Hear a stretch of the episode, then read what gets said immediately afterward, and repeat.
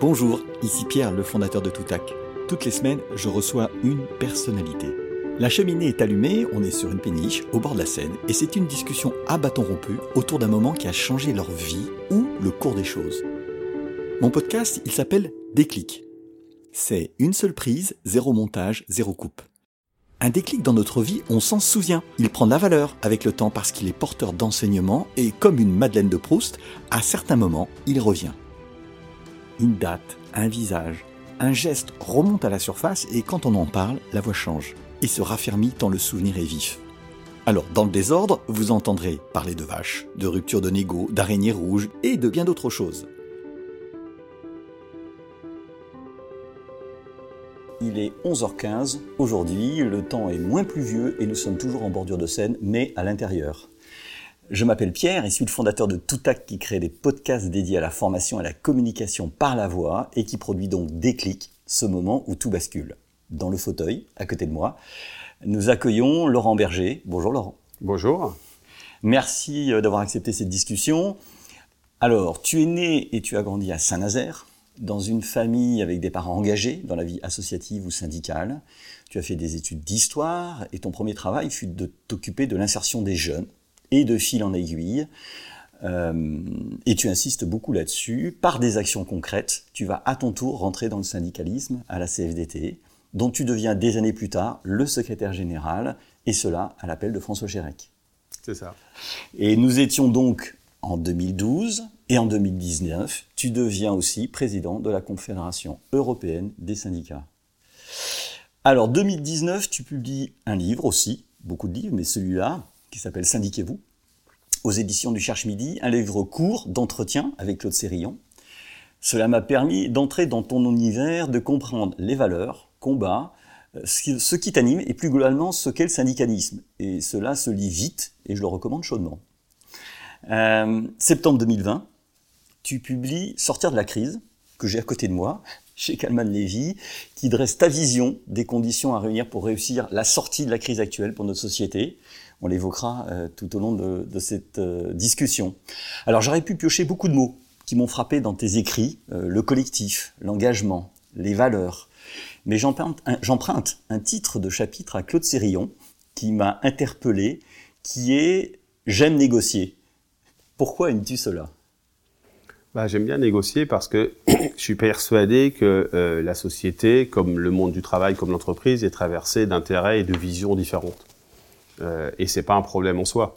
On ne demande pas de tous euh, euh, penser la même chose ou, ou, ou, avoir les mêmes intérêts. Et dans une entreprise, si on prend ce sujet particulièrement, l'intérêt de l'employeur n'est pas toujours l'intérêt des salariés. Il y a un intérêt partagé, que l'entreprise fonctionne, que les choses se passent bien, mais il y a aussi euh, des conflits de logique.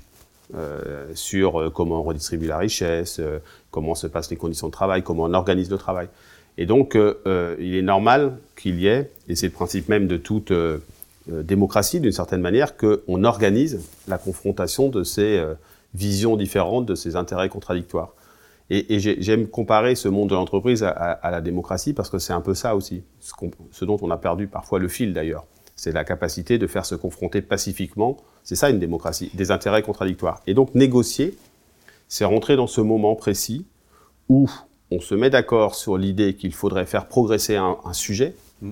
euh, sur, lesquels, euh, sur lequel deux parties sont intéressées, mais n'ont pas le même point de départ et le même intérêt.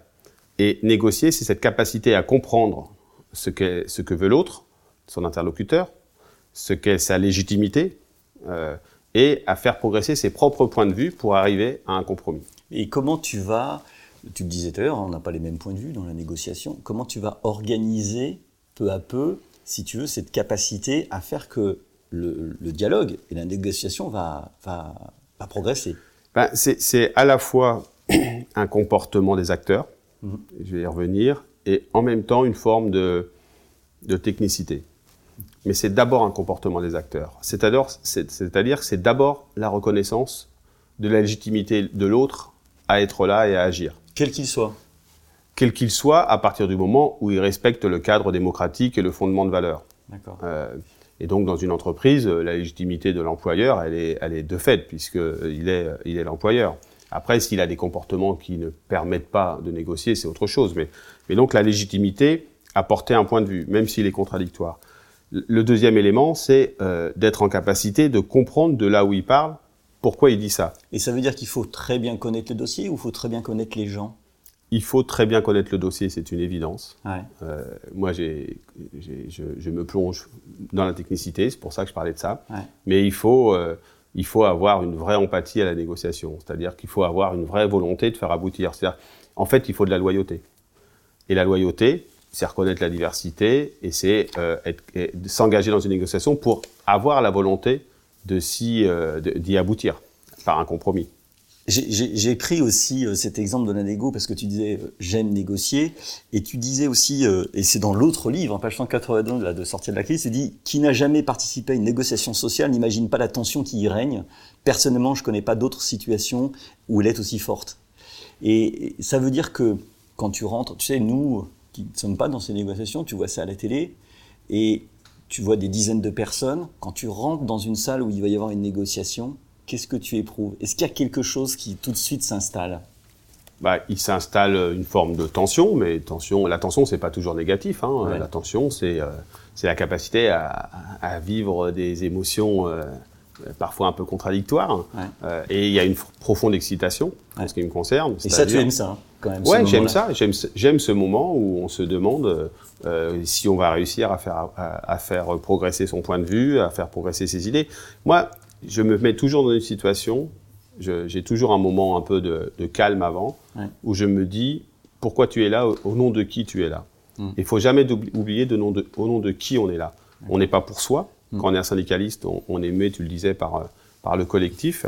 Et donc toujours se dire voilà, je négocie, j'ai négocié sur de multiples sujets, sur l'assurance chômage, sur les salariés des toutes petites entreprises, sur l'emploi, sur le travail.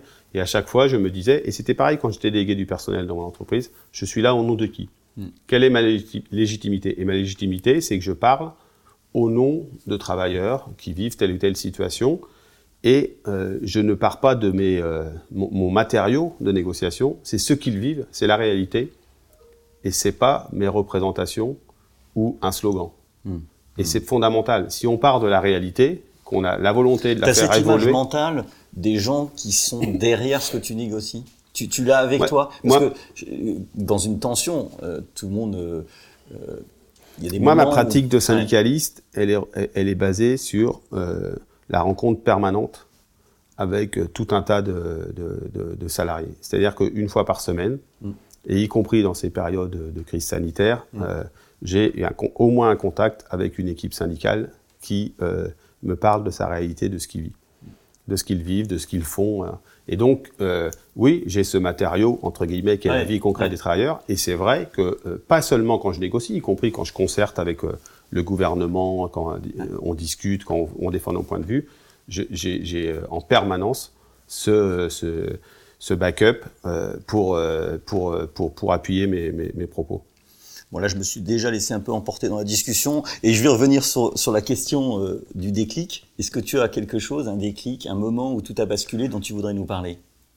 Ben, j'ai beaucoup cherché parce qu'il y en a pas mal, mais il y en a un dont j'ai envie de parler parce Ouais. qu'on l'a jamais finalement euh, évoqué comme ça.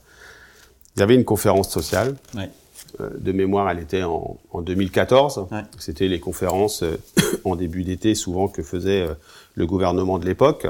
On en avait eu une première en 2012 à l'arrivée de François Hollande. Elle s'était pas trop mal passée. Euh, Là, on arrivait déjà à des périodes de, de complexité et de tension.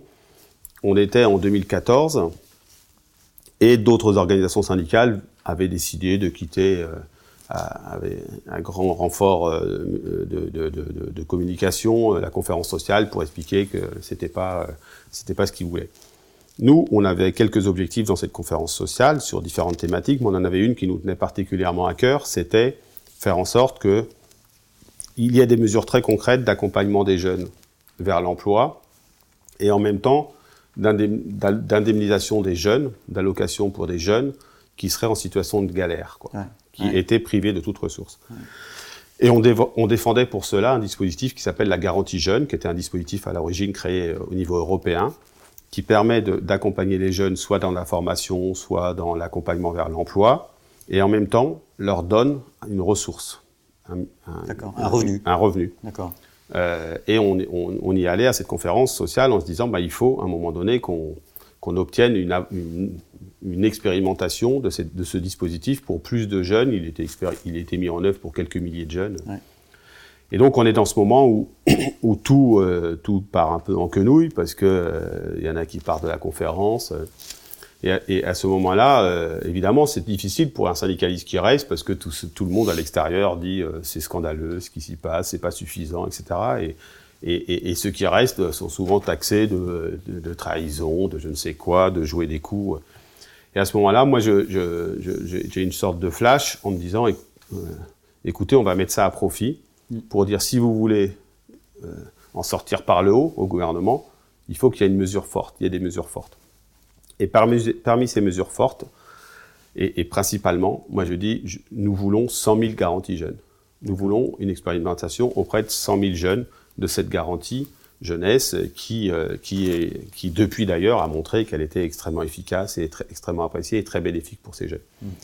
Et donc, euh, euh, le gouvernement, dans les premiers contacts, Ton, ton interlocutrice, c'était Myriam M. Connery à l'époque? Non, l'interlocuteur là, c'était François Rebsamen, mais c'était aussi Manuel Valls qui était.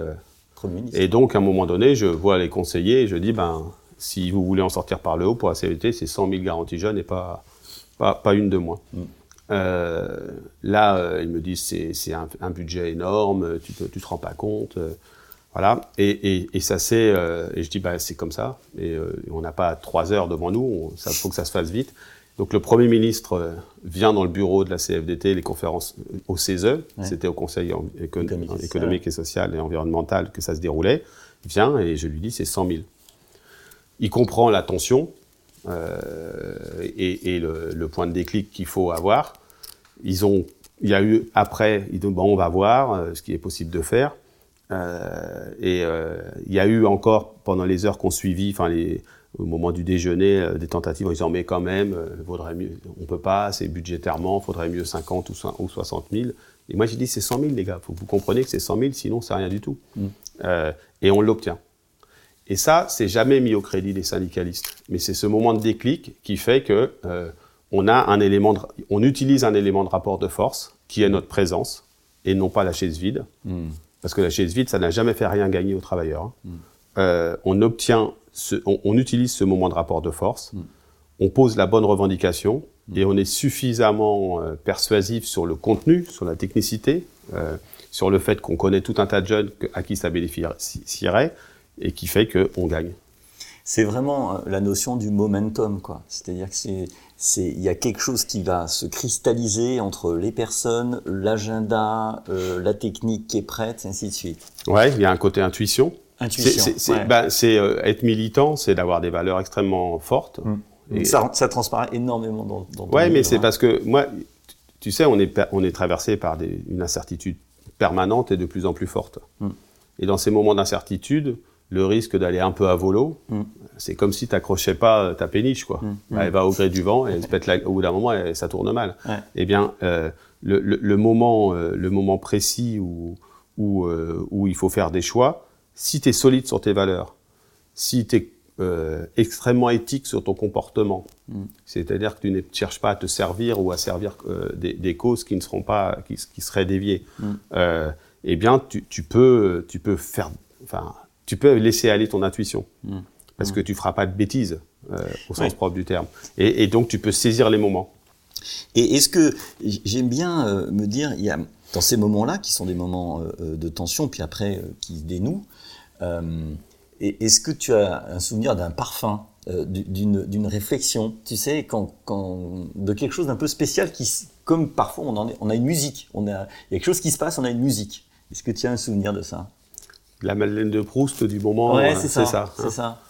Euh, de ce moment-là, Oui, ou d'autres comme ça, de moments de tension qui, avec souvent un crescendo, puis tout d'un coup, J'en ai une mémoire euh, infaillible. Ah. À chaque fois de ces moments-là, qui, m'ont semblé être des moments extrêmement importants, Mm. je suis capable d'en percevoir l'environnement. Je suis capable de dire qui était dans la pièce.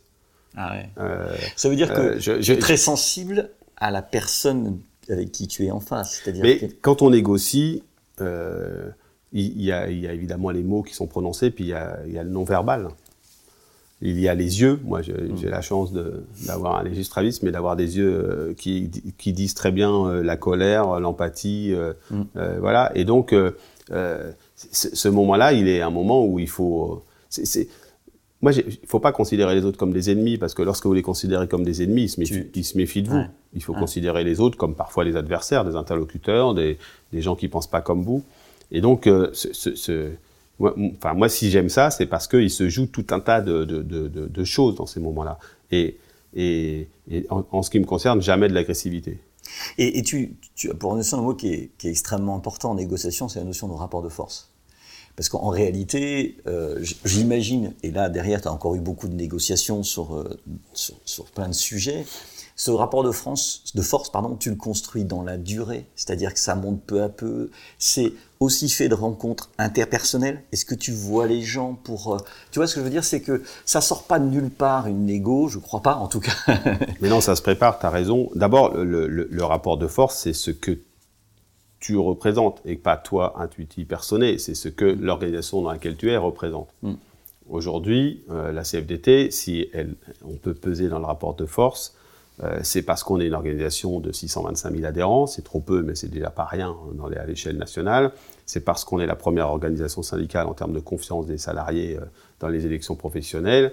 Et puis parce que je crois qu'on a fait la preuve qu'on avait une capacité à la fois d'indignation, mais aussi de, de, négociation et d'engagement. Mm-hmm. Et que lorsqu'on s'engage, c'est jamais, euh, c'est jamais de, sur, euh, sur des planches pourries, c'est mm. euh, c'est solide. Et donc on, on, on, assume cet engagement. Donc c'est déjà ça. Et ça, on l'hérite de l'histoire. On ne mm. l'hérite pas de soi-même. Moi, j'ai une haute conscience du fait que lorsque je suis pas plus secrétaire général de la CVT, je serais juste Laurent Berger. C'est pas mal, mais enfin, c'est pas. Euh, et, et, et, donc, le rapport de force, il est collectif. Et puis ensuite, ça se construit sur le sujet en question. Ça se construit par je l'ai pas suffisamment dit, je crois. Ça se construit par euh, la capacité à être solide sur l'argumentation et donc à bien connaître son sujet. Mm. Moi, je ne suis pas du. Ça m'a toujours étonné d'ailleurs dans des interlocuteurs ministériels ou patronaux, mm. des gens qui se tournent vers leurs leur, collaborateurs à un moment donné en disant bon ben là, euh, c'est un peu trop compliqué pour moi. Ben non, c'est pas compliqué. Si tu vas pas au fond du sujet, tu peux pas faire de politique non plus.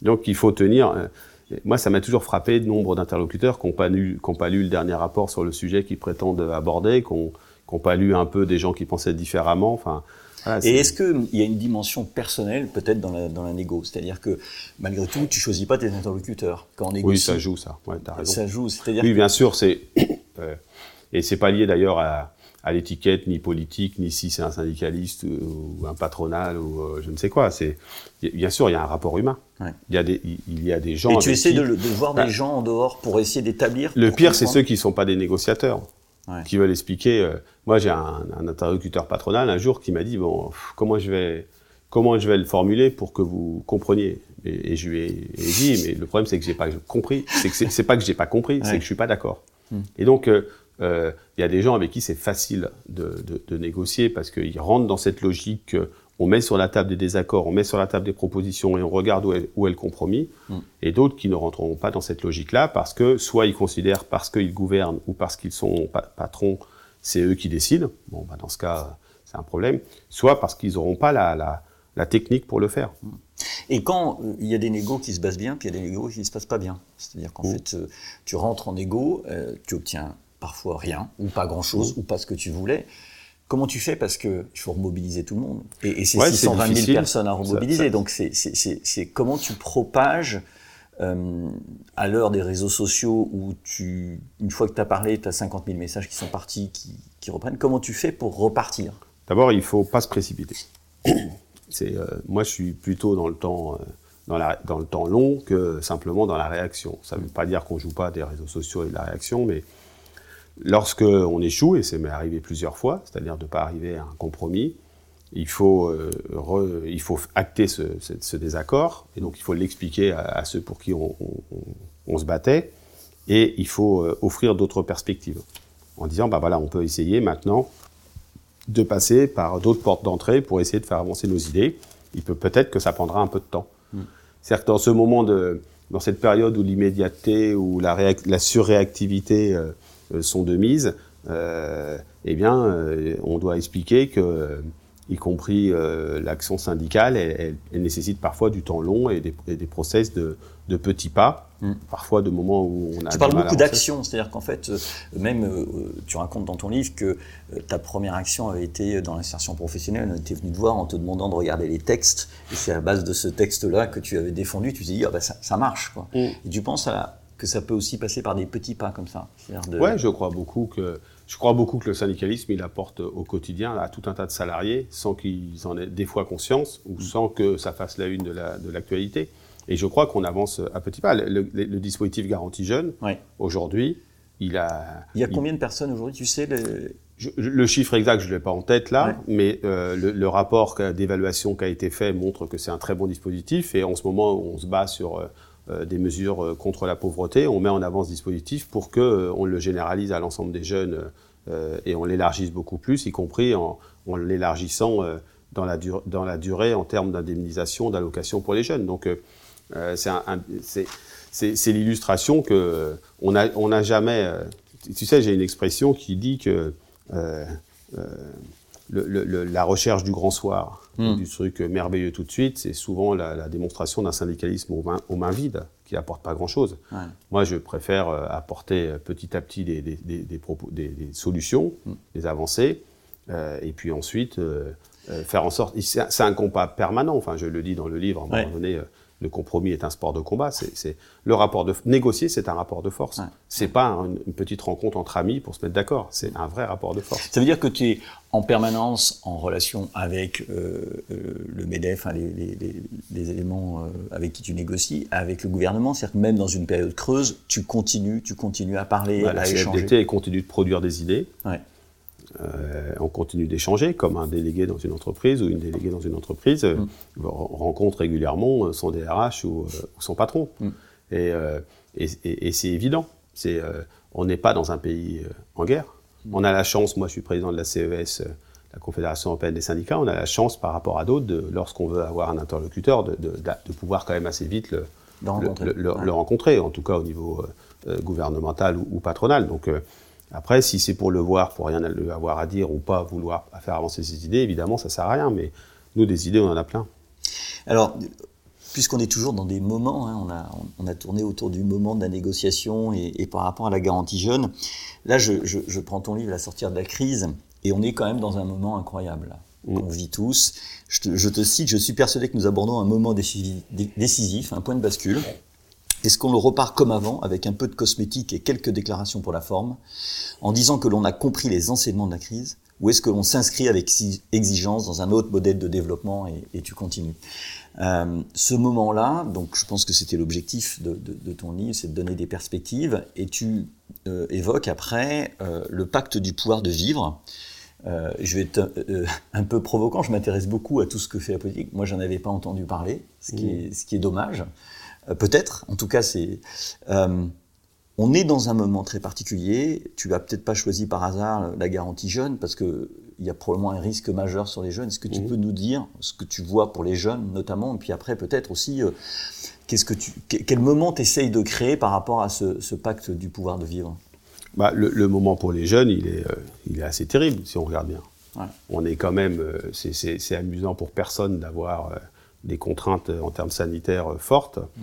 mais euh, c'est être confiné pendant deux mois, euh, ne pas pouvoir aller dans les bars, dans les soirées étudiantes, dans les soirées entre jeunes, être obligé de limiter ses interactions sociales lorsqu'on a 16, 17, 18, 20, 22, 23, etc. C'est parfois un peu plus compliqué quand on en a 50 comme moi. Mm. en tout cas, c'est plus exigeant. Mm. Et, tous ceux qui ont un peu stigmatisé les jeunes en disant ils font ci, ils font ça, ils ont oublié quand même que. Qu'ils étaient jeunes Bah ouais, qu'on a quand même bien aimé faire la fête et qu'on continue d'ailleurs d'aimer ça. Mais euh, euh, voilà. Donc, euh, euh c'est pas un moment facile et c'est encore plus difficile du fait que les perspectives sont quand même. Pas, pas, pas, pas, réjouissantes si on fait rien. Elles sont incertaines en tout cas. Elles sont très incertaines. On est dans un océan d'incertitude au niveau économique, au niveau des conséquences sociales, mais aussi au niveau écologique et puis aussi au niveau politique. Mm. Au moment où on se parle, on ne sait pas ce qui va se passer aux États-Unis aux élections politiques. Mm. le, risque de, de, de, de, l'extrême droite n'est pas totalement écarté dans tout un tas de pays euh, européens. Euh, y compris et, et, évidemment, y compris en France. Donc, mm. euh, tout ça est, est, pas forcément. Mais qu'est-ce que tu peux dire à des jeunes Et donc, que... eh ben, ce qu'on peut dire, c'est qu'on peut construire un modèle démocratique qui prennent en compte les deux bombes à retardement que sont euh, celles que nous traversons, c'est-à-dire le risque écologique. Mm. Donc on peut faire évoluer durablement notre modèle productif, euh, notre modèle de société pour qu'il soit plus sobre euh, sur comment il pèse sur la planète. Et le deuxième élément, c'est qu'il y a le facteur inégalité, la bombe à retardement inégalité. On peut construire un monde plus juste. Et pour ça, ce que je propose, c'est qu'on se donne d'autres indicateurs que ceux qui nous guident aujourd'hui, hmm. que ceux qui nous gouvernent. C'est-à-dire qu'il faut changer le thermomètre un peu pour. Euh, oui, bien sûr, on ne prend pas la bonne température. C'est pas parce que le PIB est aussi en, positif ou en négatif. Et on préfère, moi je fais partie de ceux qui préfèrent qu'il oscille en positif. Mais euh, la croissance n'a pas de sens si on ne regarde pas le contenu de cette croissance, si on ne regarde pas c'est sur la façon dont elle pèse, en positif ou en négatif, sur euh, le, le, le, risque écologique, sur les, inégalités, etc. Donc, euh, moi, je pense que euh, je, suis, je suis inquiet sur la question démocratique. Ah oui Ouais, je suis inquiet sur. Y compris dans, dans notre pays.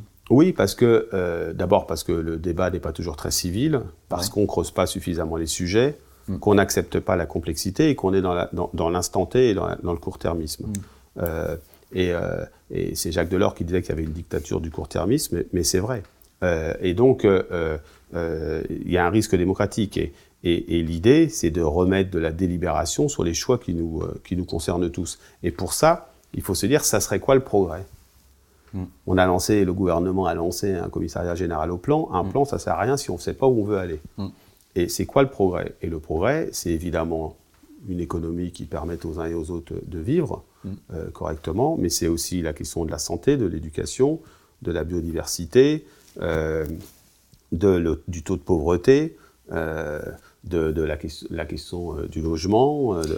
Et donc, si on, se remettait des indicateurs dans ce sens, on se recréerait les conditions d'agir collectivement pour aller vers ça.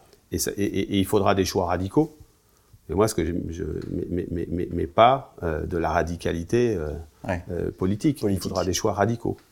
Mais là, tu parles de, température et tu parlais tout à l'heure de rapport de force. On est dans une période que je, trouve un peu paradoxale. Peut-être qu'il y a eu des choses extraordinaires dans le confinement où les liens familiaux, en tout cas, tant, que j'ai pu le voir, se sont souvent aussi resserrés et à la fois c'est chacun pour soi. C'est-à-dire que quand on a un risque de santé comme il existe aujourd'hui, en fait, on, crée de la peur, on crée de la crainte, et donc on, a tendance à se recroqueviller. Comment tu peux euh, mettre en avant des enjeux collectifs, comme tu l'exprimes là, et qui sont des enjeux euh, énormes, créer un moment, alors que finalement, il peut y avoir, au contraire, un, risque de repli? Bah, C'est toute la difficulté de la période, mais je crois que c'est en répondant à l'urgence, en se préoccupant de ceux qui sont le plus en difficulté, ce qui n'est pas la réalité de tout le monde dans ce pays. Il y a des gens, euh, heureusement, euh, on est dans un pays qui produit encore de la richesse, et, et mais s'occuper de ceux qui sont le plus en difficulté, ce qu'on ne fait pas suffisamment ces dernières périodes. Mm. Euh, les 6, 5, 7% de gens qui ont vu leur situation se dégrader mm. en termes de, pauvreté, de remettre des exigences dans le débat public. en, de, en quel terme? Ben, En termes de civilité, le désaccord, c'est pas la guerre. Hmm. Euh, et euh, euh, de respect, de, voilà, et de profondeur dans le hmm. débat public. Il faut remettre de la complexité et de la profondeur dans le débat public. il, y a trop de gens qui s'expriment qui ne savent pas de quoi ils parlent. Hmm. Et, et, donc, ça veut dire qu'il faut prendre le temps de travailler, de, de, de construire des propositions, etc. Et puis, je, je, crois qu'il faut dresser un horizon désirable qui soit atteignable. C'est-à-dire que moi, je suis beaucoup sur l'utopie mobilisatrice. Hmm.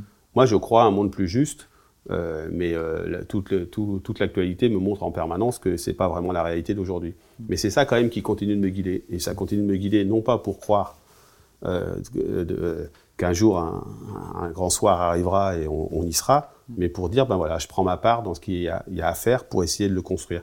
Et et qui, tu aimerais, qui, tu aimerais, mettre autour de la table pour y arriver aujourd'hui? Parce que euh, là, euh, tout le monde a la préoccupation euh, sanitaire en tête, on a une préoccupation de survie des entreprises, c'est une, réalité pour beaucoup de, PME notamment. qui faut-il mettre autour de la table pour enfin, Les entreprises, parce qu'elles ont un rôle à jouer, au-delà d'ailleurs que simplement l'activité économique. Et beaucoup d'entre elles jouent cette responsabilité-là. Mm. Il y a à mettre des politiques, ceux qui entendent gouverner, mais pas simplement qu'un pouvoir central. Mm. Moi, je crois beaucoup, je le dis dans le livre, collectivité territoriale, à condition qu'elles assument aussi la part de complexité et de responsabilité.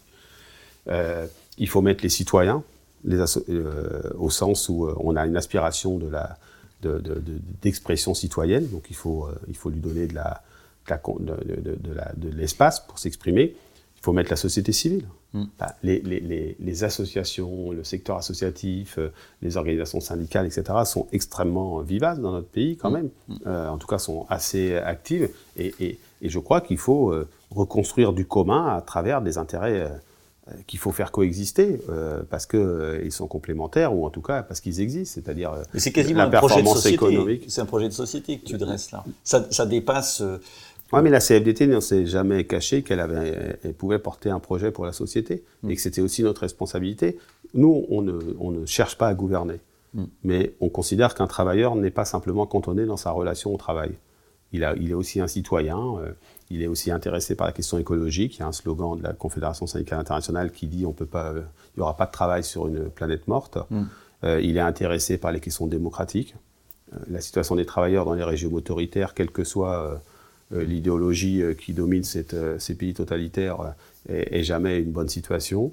Donc, il est intéressé par la démocratie et par la, question des inégalités, parce que on peut encore espérer que la solidarité dans notre pays soit pas soit pas un vain mot. Donc on est à un, point de bascule, c'est une évidence. Il va falloir donner des perspectives et en même temps répondre à l'urgence. C'est ce qui rend la chose plus difficile. Mais moi, je me dis que peut-être moyens cette urgence. Ce qui est frappant quand même, c'est que euh, il y a neuf mois, quand on demandait de l'argent pour isoler les maisons, je, mm. caricature un peu, on ne pouvait pas trouver un milliard. Mm. Et on a trouvé 400 milliards. Oui, mais c'est parce que parce qu'on sait on est parce, capable de ben, parce que pendant un moment, le choix qui a été fait, et il faut le il faut le souligner, c'était on fait le choix de la vie plutôt que, mm. que, que, que, de la mort, d'une certaine manière, puisqu'il y avait un virus. Ce qui est, ce qui est paradoxal, c'est qu'on ne le fait pas alors que la, la, le, la pollution, l'impact de, de, de, de, notre activité sur la planète crée aussi beaucoup de, beaucoup de mm. décès. Mm. Mais à un moment donné, on a décidé que c'était ce choix-là qu'il fallait faire. Ça, c'est début, début mars. C'est début mars collectivement et, et on s'y tient. Hmm. Et donc, euh, euh, à partir du moment, ça fait, ça fait sauter un, certain nombre de dogmes. Ceci étant, la dépense publique n'est pas extensible. C'est aussi nous tous. Donc, il hmm. faudra aussi qu'on discute de ces questions-là. Donc, moi, je ne vends pas du rêve, en fait. Il faut jamais ni vendre du drame, ni du misérabilisme, ni du rêve. Il faut vendre la réalité et de l'espoir, euh, de l'utopie. et essayer de trouver le chemin pour y arriver.